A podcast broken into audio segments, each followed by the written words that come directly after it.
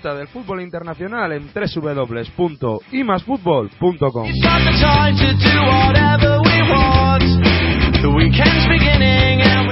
Segunda semana de diciembre, programa 106. Disfruta del mejor fútbol internacional. Aquí, en Imas Fútbol.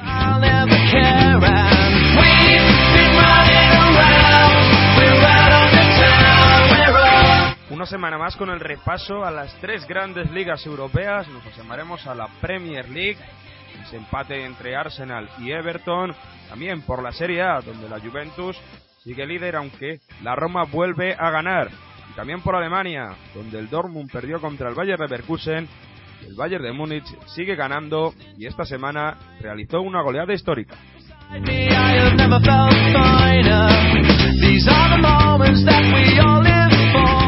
Ya sabéis que nos podéis seguir en las redes sociales. Estamos en Facebook buscando y más fútbol con el símbolo de más. Y también en Twitter, donde estamos con arroba con el más en letras.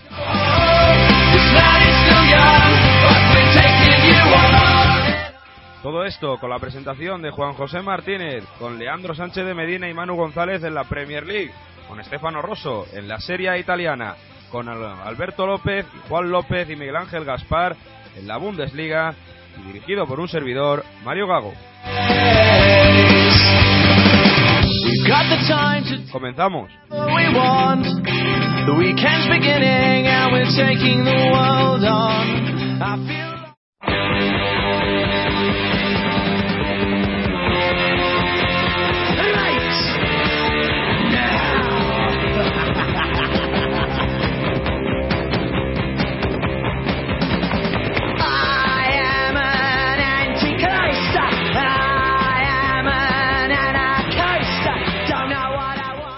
Nueva semana, nueva jornada, como siempre, de Premier, del mejor fútbol británico y, como siempre, acompañado de Leandro Sánchez de Medina. Un placer, Lean.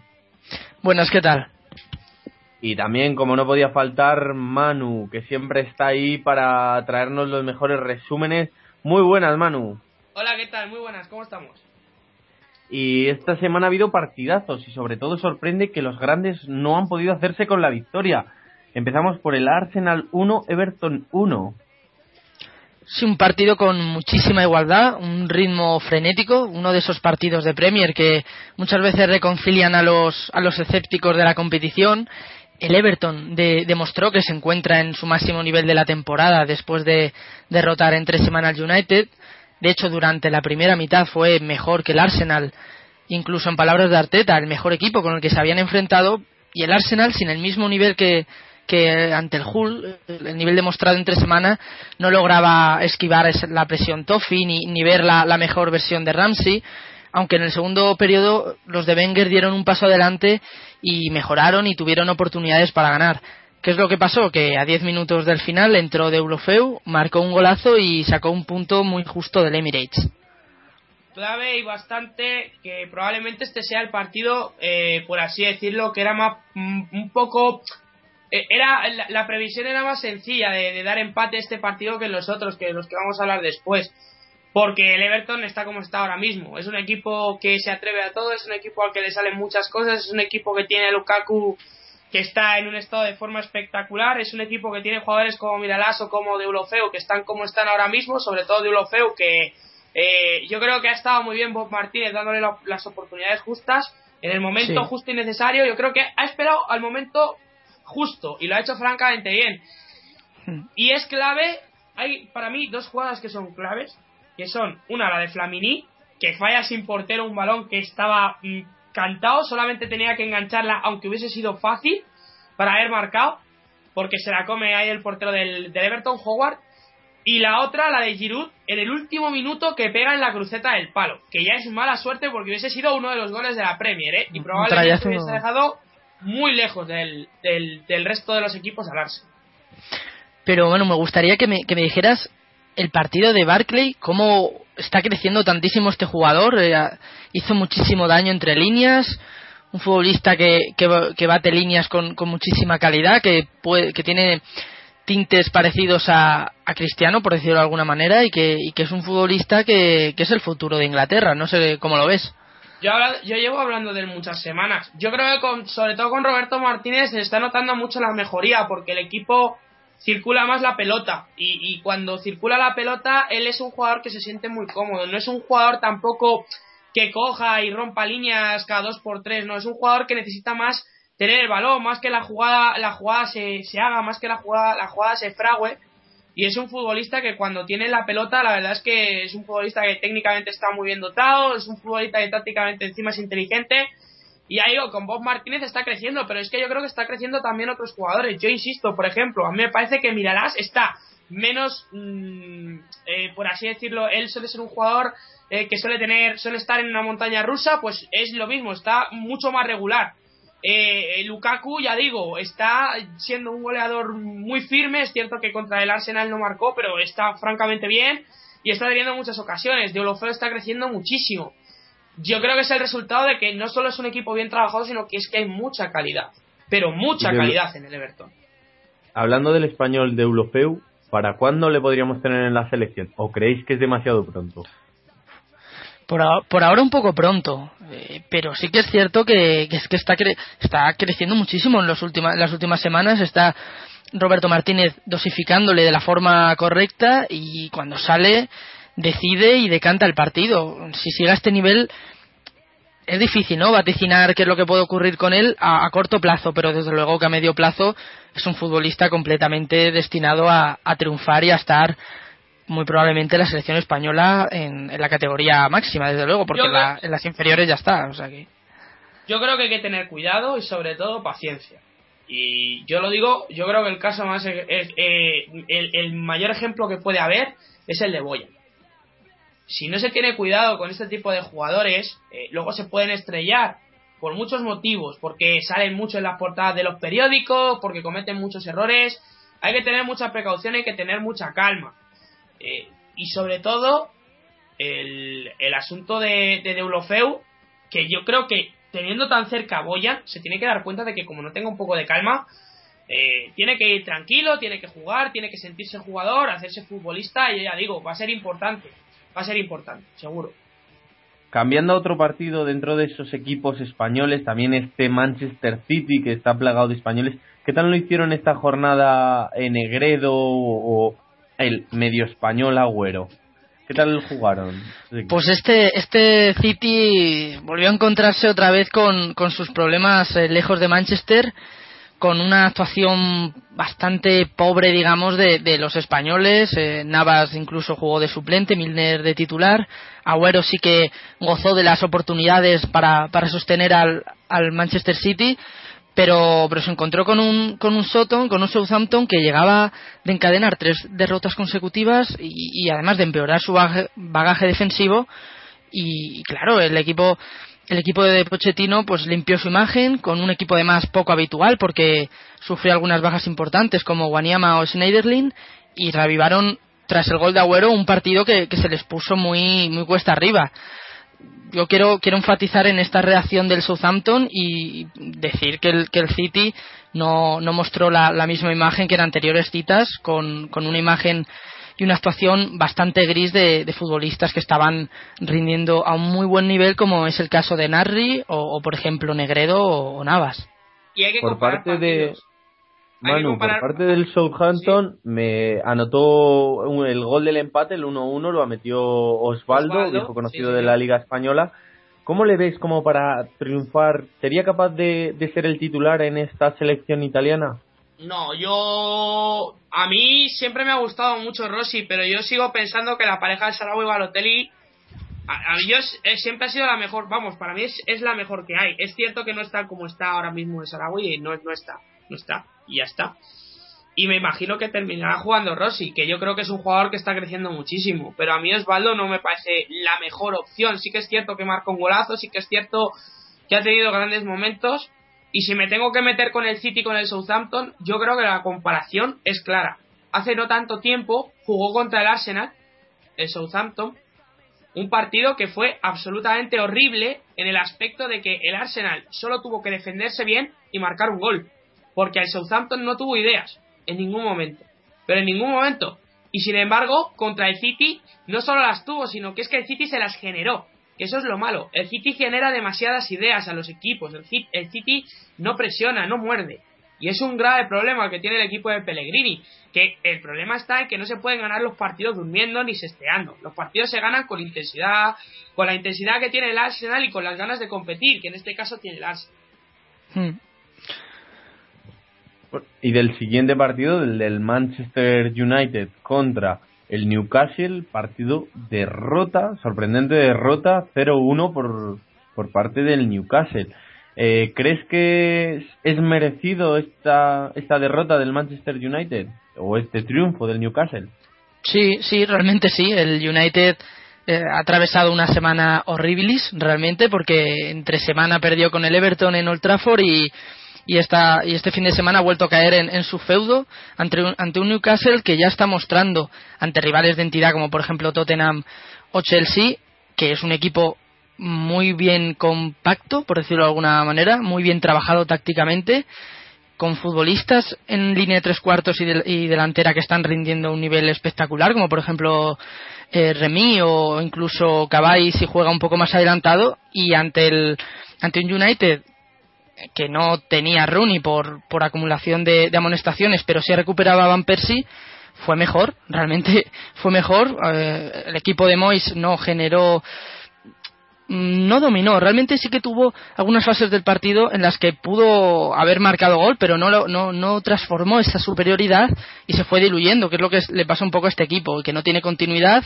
y que incluso en su centro del campo no, no termina de encontrar la tecla para, para ser un equipo imponente dentro de lo que son los partidos que ha jugado el United, este es el que probablemente sea eh, el que menos se mereciese perder. Yo creo que hizo un partido bastante razonable, creo que fue un partido bastante bueno por parte del United, creo que tuvo muchos problemas, sí que es cierto, para luego dominarlo, porque es un equipo que siempre los tiene, pero sin embargo creo que mereció más, por lo menos el empate. Más teniendo en cuenta lo que ocurrió, hay unas manos claras y un penalti clarísimo que para un, disparo a boca de gol por parte del Newcastle. Eh, el United tuvo un montón de ocasiones de gol. Janus ya se metió, se movió francamente bien.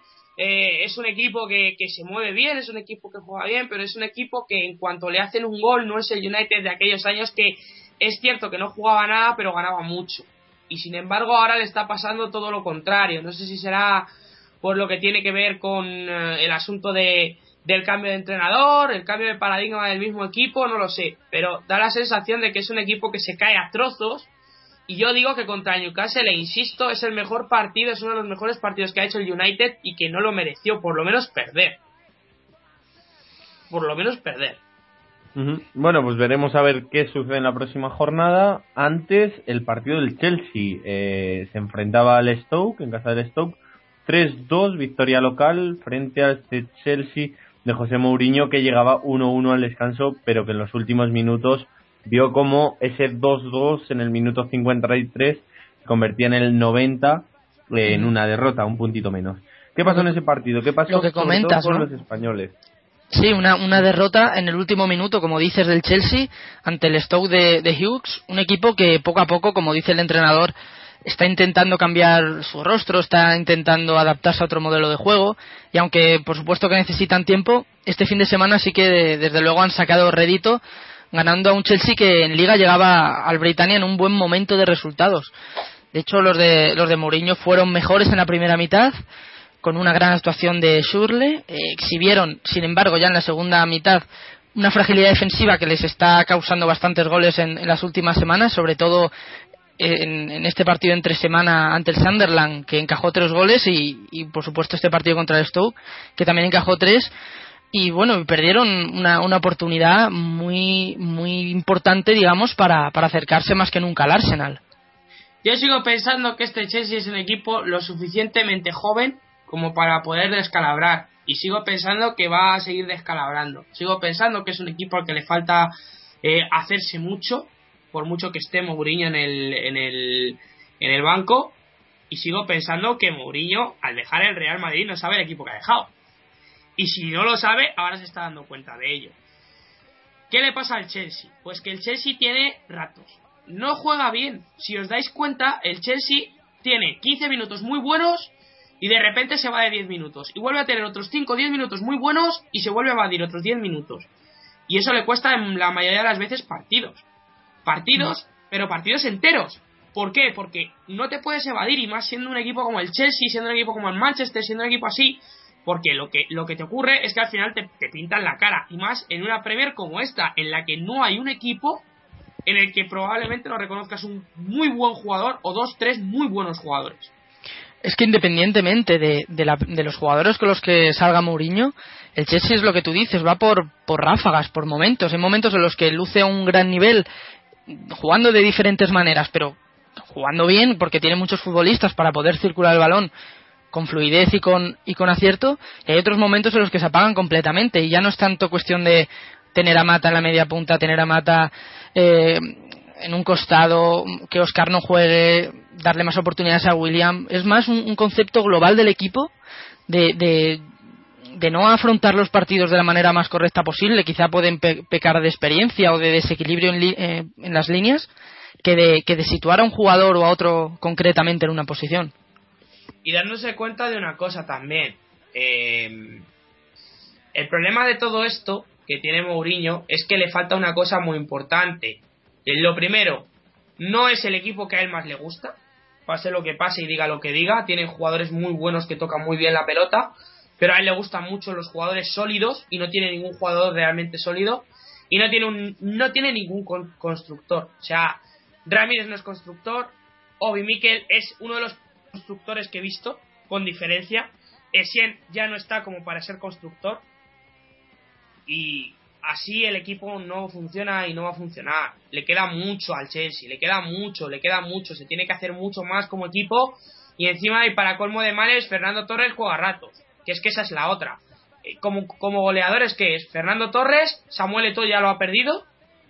Que, que, yo no entendí muy bien su fichaje, sigo sin entenderlo. Y lo de Dembaba, que, que sale ratitos. Que yo no entendí en ningún momento tampoco su fichaje.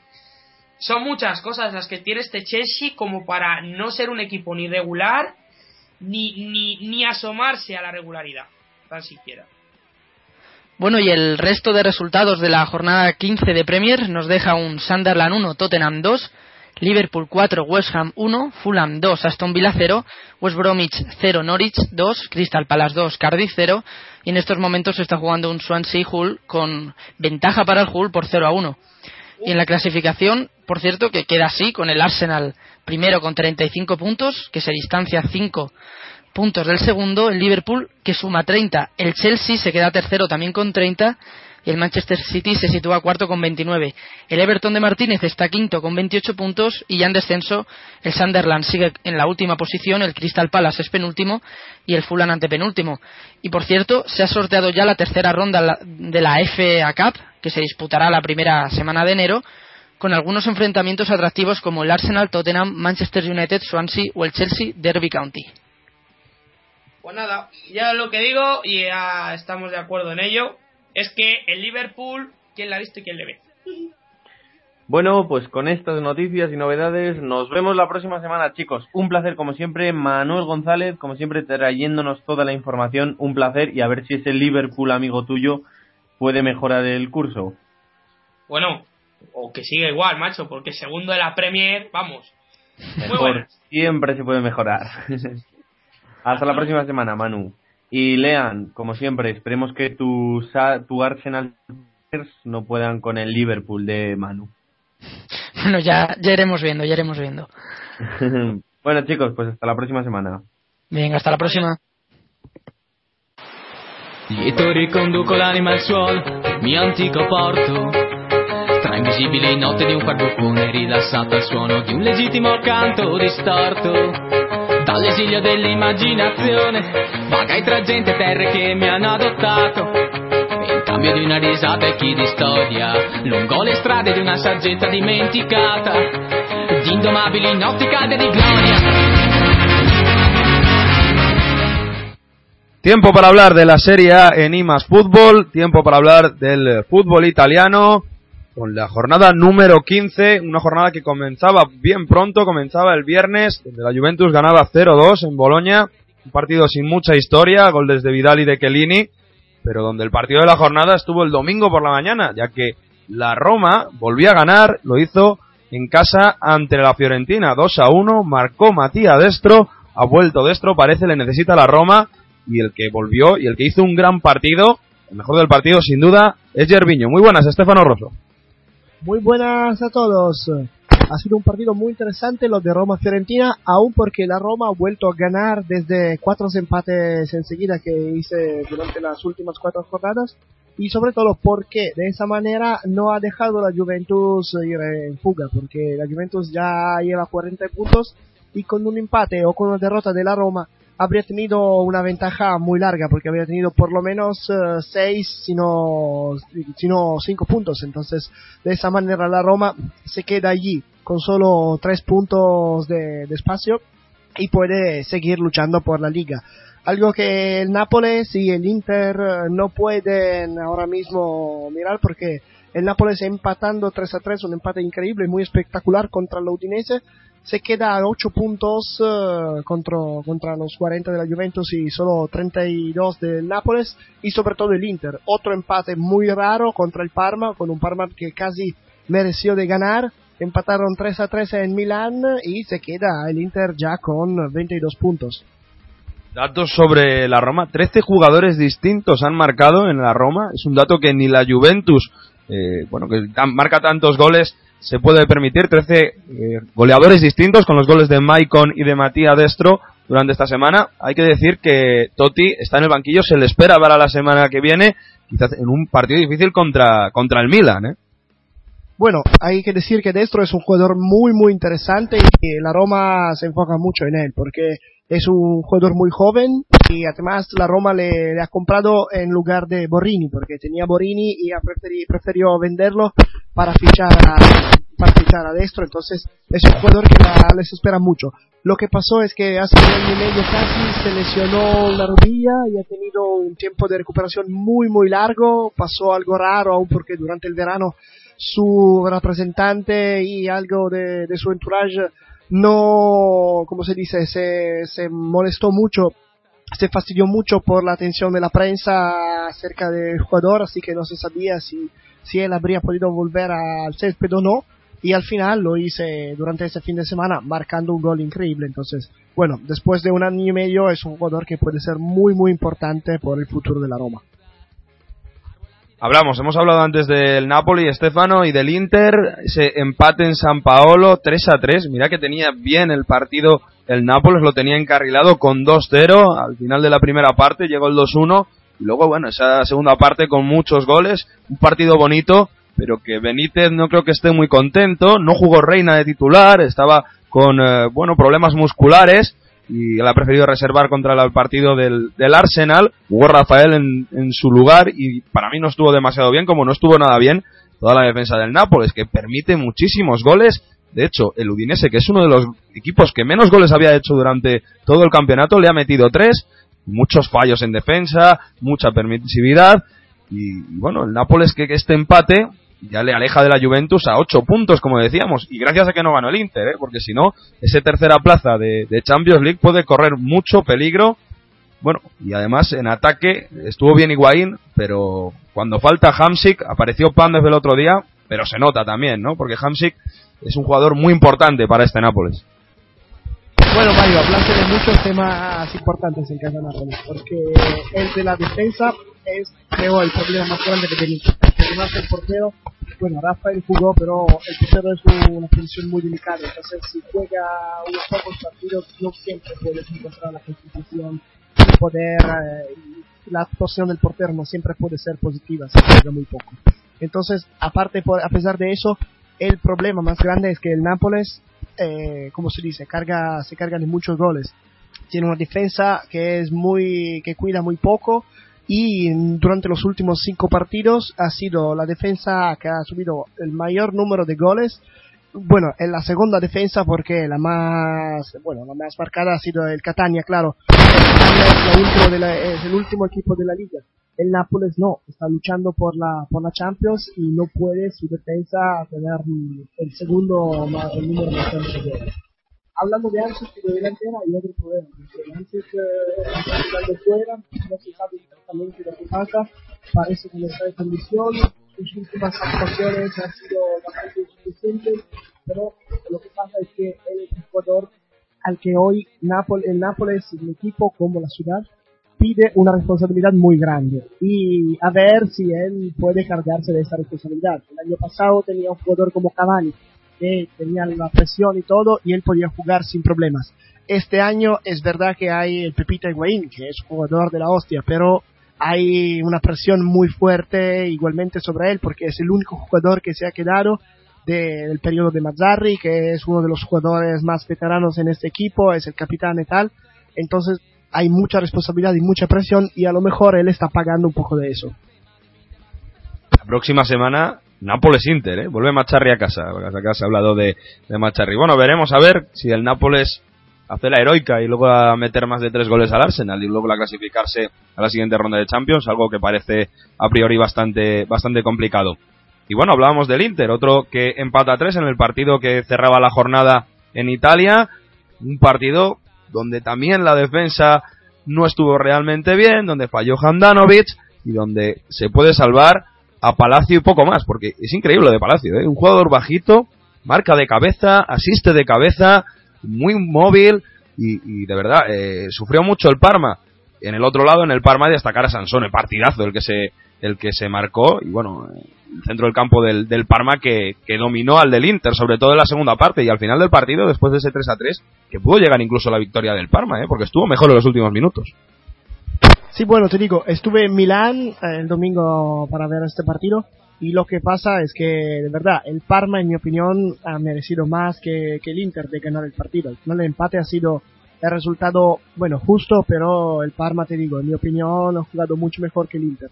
El Inter, como decías tú, tiene ese delantero que, es Palacio, que está haciendo, de este momento el salvador del Inter, porque sin él tiene muchos problemas. En la delantera sobre todo, porque en, final, en el final del partido salió el césped eh, Belfodil, que es un delantero, que fue el ex del partido porque el año pasado jugaba al Parma. Lo que pasa es que Mazzarri él mismo, durante las entrevistas después del partido, del partido, dijo que todavía no conoce bien Belfodil y no sabe cómo, cómo ponerlo al césped. Entonces, ha sido una declaración bastante rara, porque no es posible que en seis meses de trabajo todavía no, no conoces tus jugadores y todavía no sabes. El Inter jugaba con un solo delantero que era, que era Palacio. ¿Qué pasa? Estás perdiendo, necesitas de poner otro al césped. No puedes esperar hasta los últimos 10 minutos, lo que pasó cuando salió, cuando salió ese Belfodil. Lo que pasa es que no puedes esperar tanto tiempo y sobre todo no puedes no tener claro las, los recursos, las resursos que tienes en tu banquillo. Entonces, eso ha sido muy raro. Por, por contra, el Parma jugó un partidazo porque se esperaba, todo el mundo esperaba a Cassano que volvía allí a jugar contra el Inter. Una sorta de, venganza se, se, esperaba.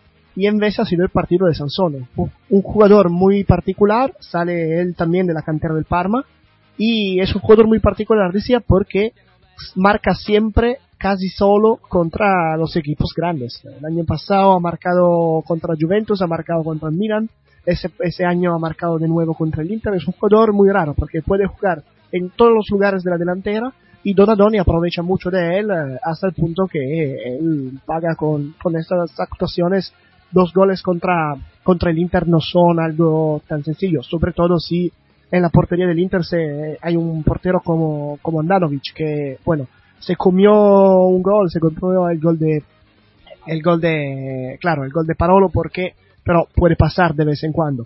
Normalmente es uno de, los mejores porteros de la Serie A, si no el mejor en mi opinión. Sí, quizás con Marchetti ahí está Andanovic y bueno, lo que dices tú, ¿no? Alguna vez tiene que fallar, alguna vez puede, puede pasar. Bueno, pues vamos a repasar otros resultados de la jornada. Empató a dos el Milán, no pudo conseguir la tercera victoria consecutiva contando el partido de Champions, pero volvió Super Mario Balotelli.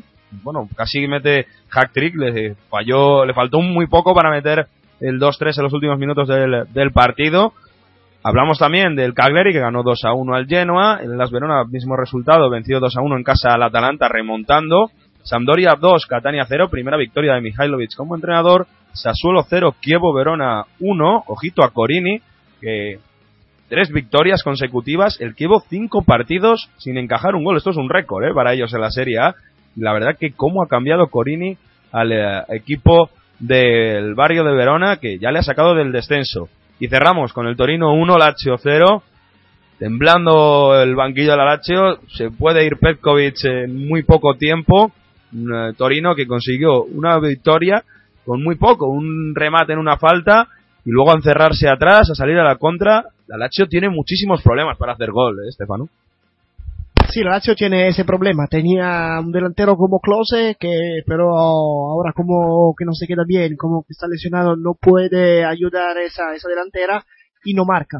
Petkovic, por su cuenta, en mi opinión, tiene muchas, muchas responsabilidades porque no es posible que, que tiene jugadores como Hernández, como el mismo Keita, y le queda, el primero lo pone como, como medio centro enfrente a la defensa. El segundo lo queda al banquillo para toda la primera parte del partido. Eso como otros, porque Keita nunca salió de titular todavía.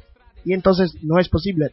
Si tu equipo tiene problemas en marcar, en marcar goles, goles, no es posible que tú no aprovechas de, tus recursos, de, de, tus delanteros que tienes. Entonces la Lazio es un periodo muy, muy delicado. Además, porque con todos los rumores de, mercado que quieren Petkovic ya como entre nuevo entrenador de la selección suiza, hay otros rumores que quieren Lotito ya, bueno, que Lotito ya haya decidido de, de cambiar entrenador y que está esperando solo la pausa por la Navidad para dejar tiempo, bastante tiempo al nuevo entrenador de conocer al equipo y bueno, no quemarse como, como se dice en italiano con el ambiente, con los hinchas y todo, porque si va a salir ese, fin de semana, va a jugar y va a perder ya el primer partido, por ejemplo, puede ser ya un comienzo muy negativo por el entrenador. Así que, bueno, ya el ambiente es bastante difícil lo del, el de la Lazio si el entrenador nuevo se encuentra con problemas de, esa tipología porque ya el ambiente no, no, no, lo coge bien, es un problema por toda la temporada de la Lazio y no solo por ese periodo.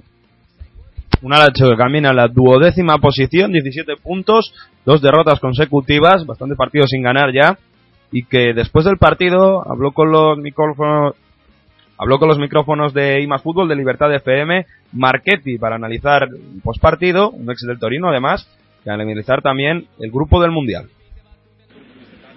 Sí, seguramente el Sí, seguramente el grupo es un reto, pero a Italia, cuando, las cosas no le han sido fáciles, siempre ha demostrado un buen hacer.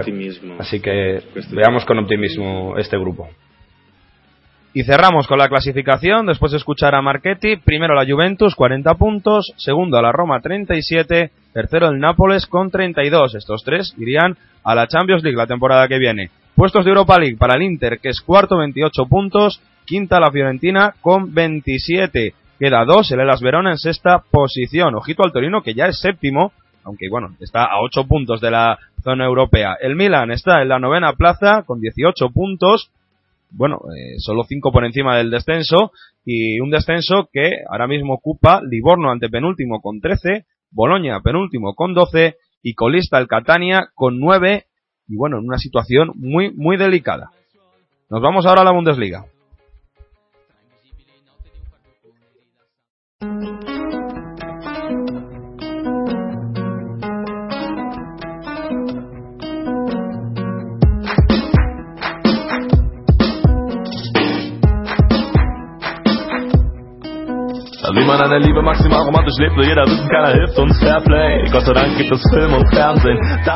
Nueva jornada de la Bundesliga y como siempre líder el Bayern de Múnich que no pierde y no es que no pierda, es que golea, este caso en casa del Werder Bremen. Y como siempre tenemos a Juan López para contárnoslo. Un placer Juan. Hola, muy buenas noches. Y desde muy lejos, desde Alemania, tenemos a Miguel Ángel y Alberto. Muy buenas, Miguel Ángel. Hola, muy buenas noches. Alberto. Hola, buenas, ¿qué tal? Pues ya que estamos todos, vamos a empezar por esa goleada, auténtica goleada. Dos golitos de Riverí. Eh, decían que ya vuelve a disfrutar, que se vuelve a hablar de él como balón de oro y es que vuelve a, vamos, vuelve por la puerta grande Riverí con dos goles y llevando a su equipo a una nueva goleada. Juan, ¿cómo viste tú el partido? Pues la verdad es que hubo poco partido que, analizar, la verdad, porque el, el Bayern, la verdad es que sí que me pareció un Bayern arrollado, el de, el de este fin de semana, porque pasó por encima del Werder Bremen y pero, pero no le dio ninguna opción a, de meterse en el partido. Eh, ya a, la media hora de partido ganaban 2-0, también antes del minuto 40 ya habían metido el, 0-3 y estaban siendo muy superiores. Y, la segunda parte fue otro, otro baño espectacular. Eh, es que además eh, no te puedes quedar con ninguno en especial, porque fue un partidazo en, como equipo perfecto de todos. Eh, Van Buiten, Alaba, Lama atrás, eh, Gotche, Müller, Ribery arriba, eh, en el medio campo Thiago Alcántara, eh, todo, todo muy bien, la verdad. Oye Juan, una pregunta. Lleva más 32 en el golaverage este ayer de Múnich, un equipo muy goleador, ¿vale? También sale, recibe goles comparado con la temporada pasada, pero está siendo una apisonadora. Comparándole con el del año pasado, ¿es más goleador o es menos goleador? Pues no sé qué decirte, pero creo que este año tiene más poderío arriba. Fíjate que incluso con las bajas de, de Sakir y ahora de Robén, que se lesionó en Copa el otro día, eh, tiene, tiene dinamita arriba, la verdad. Si no es Mandzukic, es Ribery el que sale, si no marca Gotze, si no eh, saldrá alguien del medio campo, incluso Alaba o, o Svasteiger o Dante o Van Buiten desde atrás. Eh, la verdad es que está toda la gente muy metida en el Bayern, están todos los jugadores muy metidos en, lo que tienen que hacer, saben lo que tienen que hacer eh, y, la verdad es que cuando llegan arriba, incluso hasta los defensas marcan. Oye Alberto, ¿cómo vistes, cómo comparar, si tienes que comparar, porque es que siete goles son muchos goles, ¿crees que juega mejor esta temporada el Bayern o te quedarías con el Bayern de la temporada pasada? Hombre, la temporada pasada es cuando lo ganó todo y cuando, cuando hizo historia, por así decir. Esta temporada está jugando muy bien, pero también hay partidos que, que le está costando un poquito más, que los rivales se plantan bien y, les cuesta, han tenido que remontar ya varios partidos. Veremos a ver si siguen con la racha de victorias y veremos si consiguen nuevos récords. Pero vamos, yo por ahora me quedaría con la temporada pasada. Ahora ya le están metiendo seis puntos a sus máximos rivales, porque ¿qué hicieron este fin de semana, Juan, sus rivales? Pues la verdad es que estábamos pendientes todos del partido de, las seis y media del, sábado. Eh, además, ese Borussia Dortmund Leverkusen iba a marcar, eh, creo yo, que el devenir de, lo que es la, Bundesliga en, la lucha por el título. Además, los dos equipos sabían lo que lo que había hecho el, el Bayern, porque había jugado antes y luego jugaban ellos dos, con lo cual sabían que un empate eh, lo que haría es descolgar a los dos y una victoria de uno de los dos equipos engancharía a uno a la lucha por el título y al otro lo descolgaría.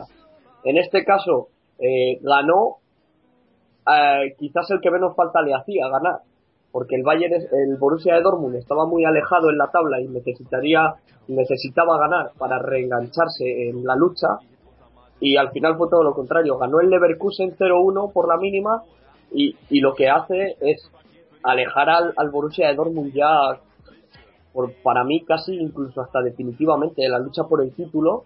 Recordamos que hay tres posiciones para la fase de Champions, la fase final de Champions, que entre la segunda posición y la tercera posición no hay ninguna diferencia, ¿verdad? Ahora el, el Leverkusen le mete seis puntos al Borussia de Dortmund ya de diferencia y se queda a cuatro de, del Bayern.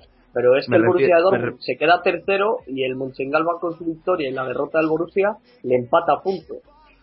Con lo cual se mete en un lío, porque ahora el Mönchengladbach está empatado a puntos con el Borussia de Dortmund y le puede arrebatar esa plaza de acceso directo a Champions y quedarse en, en la previa de Champions. Creo que no ocurrirá, al final de temporada no ocurrirá esa situación, creo yo. Pero es que el Borussia de Dortmund viene, viene mostrando eh, una fragilidad en, en, lo que viene siendo el juego colectivo, sobre todo a nivel ofensivo. Cuando reciben a un equipo que está muy bien plantado atrás, tienen problemas para, para conseguir generar espacios y, huecos en el ataque, cosa que el año pasado no sufrían. Eh, cuando tenían el balón la temporada pasada en ataque, incluso con defensas estáticas, eran capaces de generar peligro. Este año no es así. Necesitan eh, salir rápido, en velocidad, a la contra. Eh, me está recordando mucho al Madrid del año pasado la verdad. están intentando armarse bien e intentar salir rápido al, al contragolpe. Pero es que ni aún así lo están consiguiendo, porque en defensa tienen muchos problemas y no hay más que ver el gol que marcó el, el Bayern Leverkusen, eh, el gol de la victoria, en el minuto 18. Un, fallo de, de eh, en la salida del balón que regala el balón a los jugadores del Leverkusen y, y además eh, deja al, al surcoreano Son, lo deja solo para que, que marque. Incluso pudo marcar eh, el 0-2 antes del descanso Son, que se plantó delante de Wenderfeller otra vez y, y eh, la pudo parar, la pudo despejar. Pero Oye, una, una cosita, se me, ven- se me estaba viniendo a la mente antes de que sigas, Juan. Miguel Ángel, ¿crees que este Borussia de Dortmund, en- estamos hablando y viendo que tiene dificultades frente a rivales grandes, ¿crees que se puede quedar fuera de la Champions? ¿Que caiga en tercera posición en el grupo Champions? ¿O ya crees que es algo muy imposible porque ha hecho lo más difícil? Hombre, en mi opinión, el Borussia es uno de los grandes y creo que difícilmente va a descolgarse. Ahora está en una época de crisis que le puede pasar a cualquiera. No sé si Juan opina lo mismo, pero yo creo que en cuanto es lo que está diciendo él, en cuanto se armen un poquito en defensa, es que arriba tienen una calidad que, que, que es que desbordan a cualquiera. Lo que pasa es que tienen esa inestabilidad, ese miedo, esas, esa necesidad de ganar como sea, pero claro, se te pone un equipo que te está estudiando, que te, que te sabe jugar bien y tal, y, y tienen problemas, empiezan los nervios y, y bueno, se, se bloquean un poco, pero yo creo que, que es una mala racha. Sí, Juan, sí, sí, es- estoy de acuerdo, la verdad. Que en- cuanto, yo creo que está teniendo pro- pro- problemas Klopp para, para que, que con la marcha de, de Götze y, y eso. Y ahora, fíjate, Hummels y, y Subotic lesionados, Subotic para lo que resta de temporada casi. Y, y Hummels no sabe cuándo va, va a volver. Se queda con Fiedrich y con Socrates, que por cierto fue, expulsado y en el próximo partido de liga no va a estar, con lo cual ya solo tiene un central puro que es Fiedrich para la semana que viene. Le tocará improvisar a Klopp, pero es que tiene problemas atrás y, y adelante no encajan las piezas bien todavía. Aubameyang, Gentitarian, Reus, Lewandowski. Eh, yo creo que cuando cuando consiga Klopp eh, eh, ese ese punto, eh, encajar las piezas, este Borussia va a volver a ser igual muy muy parecido al del año pasado. ¿Y dónde está el techo de este Bayer Leverkusen? Porque si no recuerdo mal, eh, le ganó o le, ha- le acaba de ganar al, al Dortmund y le empató al Bayern de Múnich, Al con lo Bayern. cual En- Estamos además hablando- en el Allianz Arena, creo. no, no, no, si no me equivoco, creo que no, creo que no, que te estás equivocando, eh, que fue el 5 No, no, de fue en el campo de octubre. Leverkusen, perdón, sí. Sí, Pero bueno, y el único partido que ha perdido en el último tiempo es contra el Intras de Brunswick, vamos a decir que fue la gran sorpresa de la jornada, pero todo lo demás lo está ganando absolutamente todo y contra rivales de talla, porque le acaba de ganar al Borussia de Dortmund en, en campo Y además ajeno. con un, con un partido bastante serio, la verdad. Con lo cual, ¿dónde está el techo de este equipo? Pues no lo sé, la verdad, porque fíjate, Sidney Sam volvió a la convocatoria, Sidney Sam volvió a la convocatoria, pero no jugó, eh, con lo cual ya está más o menos recuperado, igual eh, no sé si jugará el próximo partido de Champions o no. Eh, está Gonzalo Castro, Kieselin, eh, bueno, la verdad es que Son, Son está mostrando un nivel espectacular. Ya el año pasado fue uno de los mejores en el Hamburgo la temporada pasada eh, y este año está siendo de lo mejor también en el Leverkusen este año. Ya ha venido nuevo. Eh, Y Juan, te quería hablar sobre el portero, Leno. Tan bueno es este chico para, que los que no lo sepan, Palop ha fichado en este verano por el equipo de Leverkusen. ¿Tan bueno es este Leno como para quitar el sitio y la titularidad a un todo experimentado Palop? Sí, sí, sí, sí. La verdad es que el año pasado ya lo hizo muy, muy bien. Es muy joven. Eh, el año pasado ya lo hizo muy, muy bien. Salvó a su equipo en varias ocasiones. Y este año sigue, sigue en su línea. ¿eh? El otro día en Copa hizo un partido, la verdad que bastante bueno y ayudó a su equipo a, pasar de ronda. ¿eh? Hizo un par de paradas entre semana en Copa bastante meritorias. Y tanto que se habla de Ter Stegen, eh, ¿crees que Ter Stegen podría llegar al Barça o un Leno tiene calidad superior a Ter Stegen? bueno, la verdad es que son quizás los dos, con Manuel Neuer, sean los dos, los tres mejores porteros de, Alemania a día de hoy. Pues veremos en qué queda. Vamos a analizar el próximo partido, Juan. Borussia Mönchengladbach 2, Salke 04 1. Este Mönchengladbach que lo está absolutamente haciendo perfecto esta temporada y que vuelve a sorprender como hace dos temporadas, ¿verdad? Sí, y era el otro partido interesante de, del fin de semana en Alemania, porque una victoria del Salke eh, le metería completamente en la lucha por esa cuarta plaza y, empezó bien para el Salke porque en el, en el 17 Farfán metió de penalti, eh, pero las cosas se torcieron completamente. En el 24 empató el Mönchengladbach con un gol de Rafael, que es de lo mejorcito de este Mönchengladbach en lo que va de temporada. Eh, y, además, justo en el 45, cuando estaba a punto de acabar la, primera parte, eh, penaltis por manos de, de eh, le supuso la segunda amarilla, acabó expulsado, el penalti lo transformó Cruz. Eh, bueno, un desastre y ya en la segunda parte poco pudieron hacer. Tuvo una de cabeza Boateng que la tiró arriba y otra el joven Max Meyer eh, en el borde del área, pegó un buen zapatazo, pero Ter Stegen hizo una muy muy buena parada y y bueno, eso es lo que hizo el saque en la segunda parte, la verdad. No hizo nada más. Alberto, hablando un poco viendo las estadísticas, lleva 6 de 6 partidos, 18 de los 18 últimos puntos y 25 de los últimos 30 puntos en esta Bundesliga.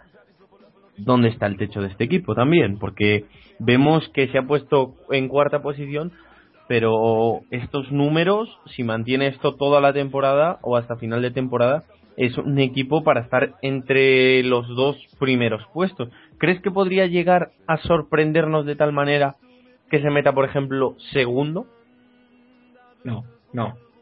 además, seguro que no, porque el Bayern Leverkusen para empezar está muy fuerte, el Borussia, como han dicho ya Miguel Ángel y Juan, tiene que volver a coger su forma, la va a coger y va, y va a dar guerra por lo menos para el segundo puesto y muy, muy, muy bien tendría que acabar el Mönchengladbach como para conseguir ganar prácticamente todo que es, que es quedar segundo en Bundesliga. Yo creo que el techo es posible que, que consiguiera quizás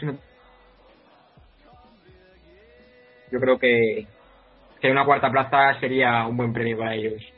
¿Ninguno estáis de... o sea, pensáis que puede superar esa cuarta plaza? ¿Alguno de los tres que tengo aquí? No. O sea, rotundos. Ni, ¿No hay ni una sola posibilidad de que ningún equipo luche con esos tres primeros? Mm, no, no. Tal cual y como están las cosas, muy grande tendría que ser la hecatombe del, del Dortmund como para que el Mönchengladbach se colara ahí. Exacto, exacto. Si no, no, veo otra más. Sí, por muy bien que lo esté haciendo el Mönchengladbach ahora, seguramente sufre un bajón en la segunda vuelta. Igual algo algo perderán. Eh, y el Borussia Dortmund probablemente no. También habrá habrá que verlo. Pero Oye, ¿qué hizo Juan? ¿Qué hizo el Wolfsburgo este fin de semana? Porque iba a visitar al campo del Friburgo, ¿verdad?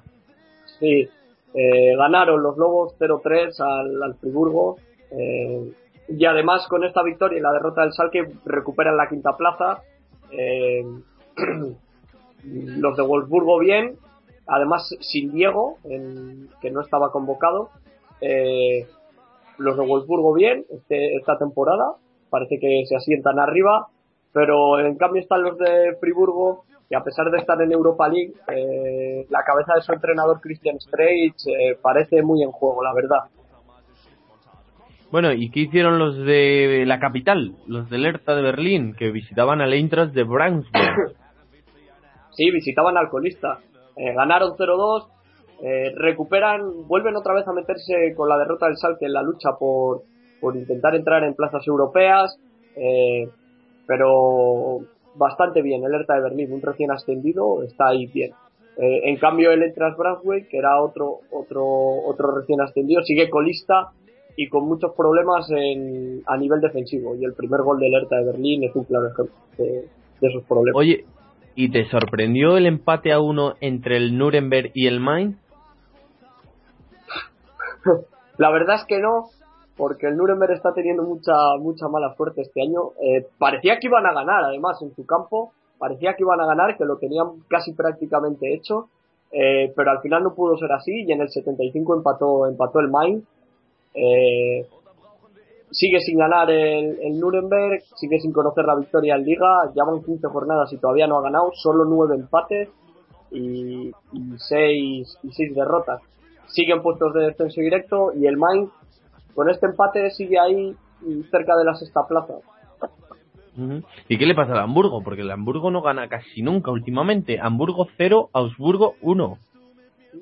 Ya ganó en Copa al Colonia esta semana, entre semanas, sufriendo. Y, y este fin de semana en Liga ha perdido. Eh, sorprende el Augsburgo porque con esta victoria le permite mirar hacia Europa, mira muy hacia arriba y el, y el año pasado a estas alturas estaba en posiciones de descenso y con muchos problemas. Eh, eh, es sorprendente lo del Hamburgo. Y el Hamburgo pues vuelve a perder y, con esta derrota se vuelve a meter en la zona baja de la tabla, la verdad. Al pozo otra vez. Stuttgart 4, Hannover 2.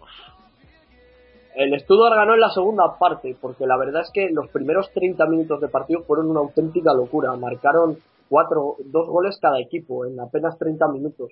Un correcalles la primera parte espectacular, muy bonito de ver para el aficionado, pero una locura.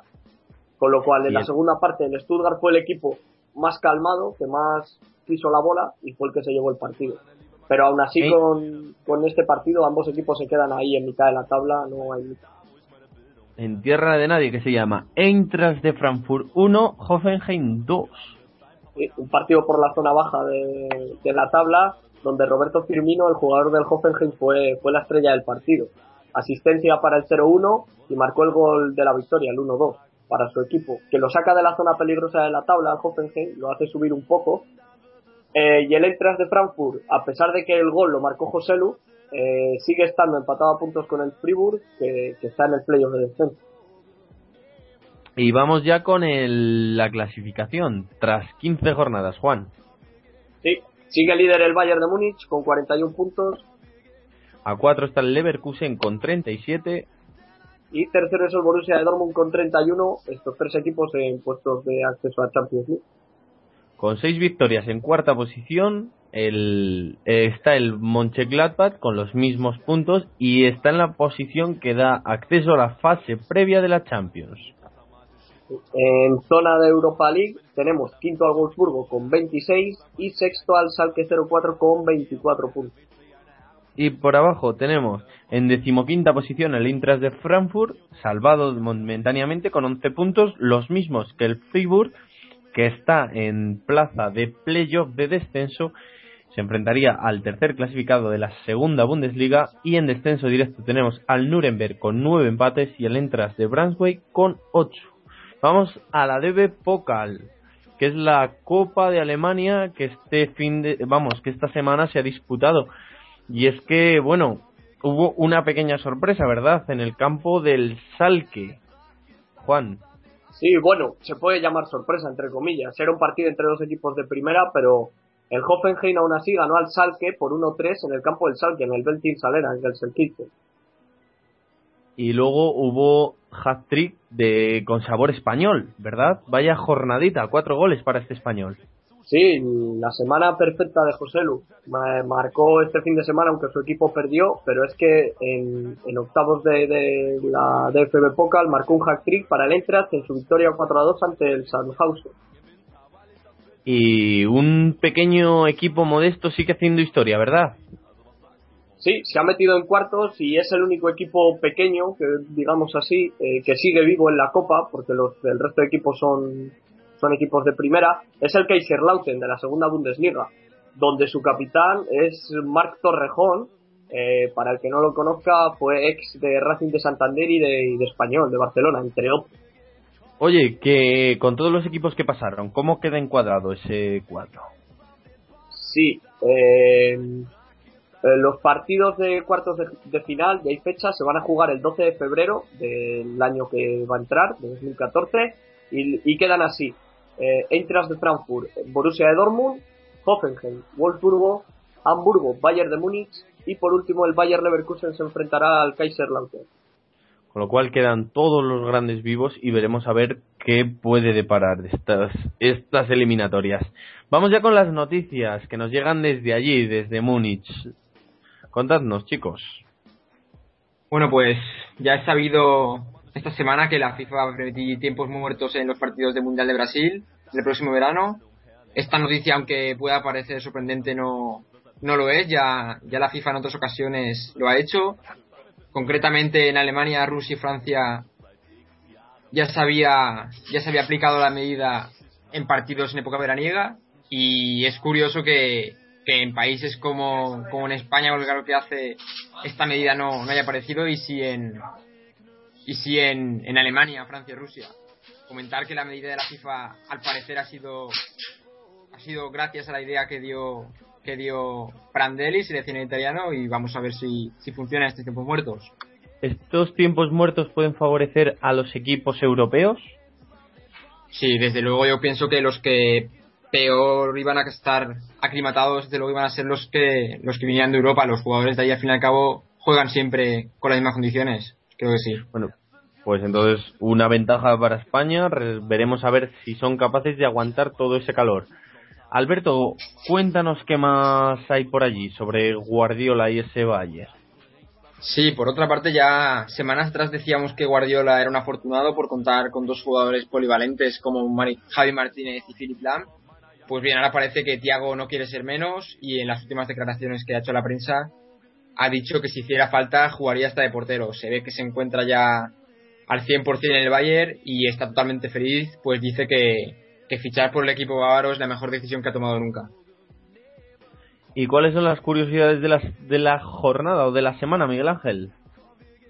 Bueno, por una parte, el Tribunal Constitucional de Nordrhein-Westfalen ha mandado a retirar una, un cartel de propaganda electoral eh, para las próximas municipales que se celebrarán en mayo este año a un partido eh, por utilizar los colores del Borussia Dortmund, del Borussia Dortmund junto con un eslogan que decía de la tribuna sur al ayuntamiento.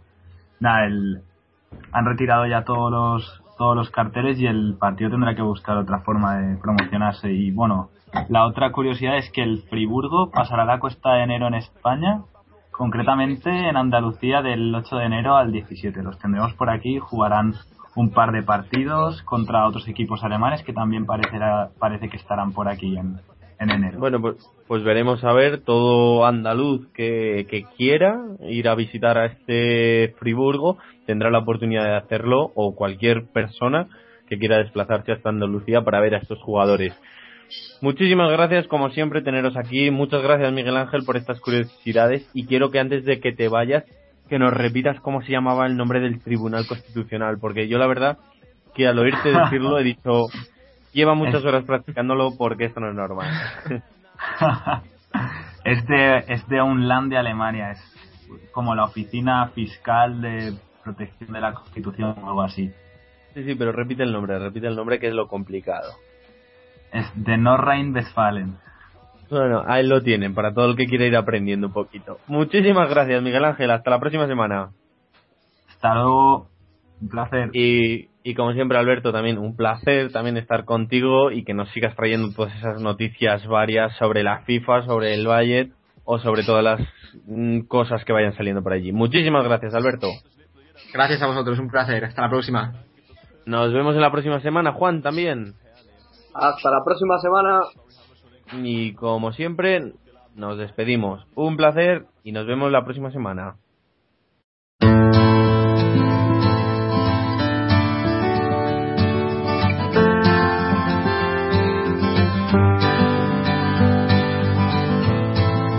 Is it getting better? Or do you feel the same? Will it make it easier on you now? You got someone to blame. You said one love, one life. When it's one... Y cerramos aquí el programa número 106 de IMAS Fútbol, como decíamos, repasando esas tres grandes ligas con el Arsenal liderando la Premier League, con la Juventus liderando la Liga Italiana y con el Bayern de Múnich arrasando en la Bundesliga. Ya sabéis que podéis encontrar todos nuestros programas, todos nuestros podcasts en www.imasfutbol.com y que nos podéis seguir en las redes sociales, en Facebook buscando imasfutbol con el símbolo de más y en Twitter arroba imasfutbol con el más en letras. Nos podéis escuchar en RFC Radio y en DEM FM. Hasta la próxima semana. Se despide Mario Gago. Adiós. Well, it's too late tonight to drag the past out into the light. We're one, but we're not the same. We get to carry each other